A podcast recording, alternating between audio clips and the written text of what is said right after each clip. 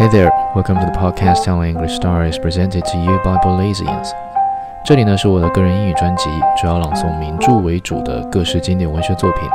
晚间九点不时更新，有兴趣也可关注我的个人主页，会保持每日更新。The Moon and Sixpence, Volume 52. I suppose the next three years were the happiest of Strickland's life.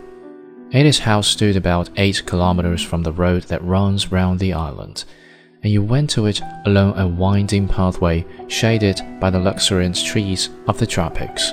It was a bungalow of unpainted wood, consisting of two small rooms and outside walls a small shed that served as a kitchen.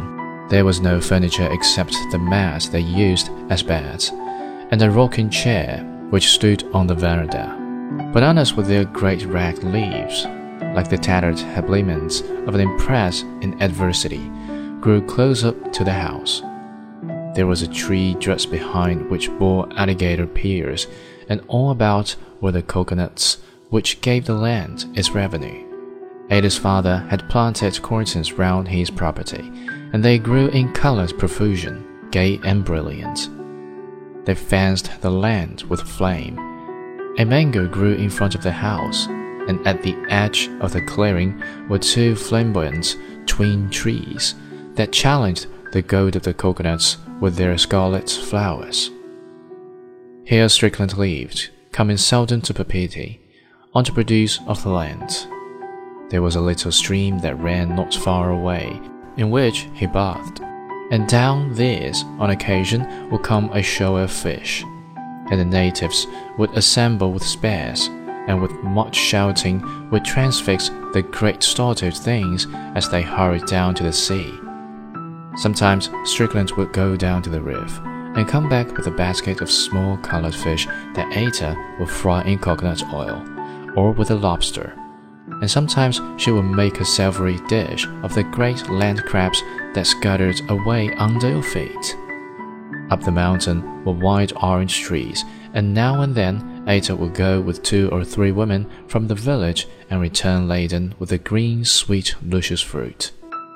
Then the coconuts would be ripe for picking, and her cousins, like all the natives, Ata had a host of relatives, would swarm up the trees and throw down the big ripe nuts.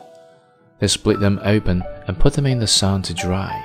Then they cut out the copra and put it into sacks and the woman would carry it down to the trader at the village by the lagoon, and he would give in exchange for it rice and soap and tinned meat and a little money. Sometimes there would be a feast in the neighborhood, and the pig would be killed. Then they would go and eat themselves sick, and dance and sing hymns. But the house was a long way from the village, and the Tahitians are lazy. They love to travel and they love to gossip but they do not care to walk.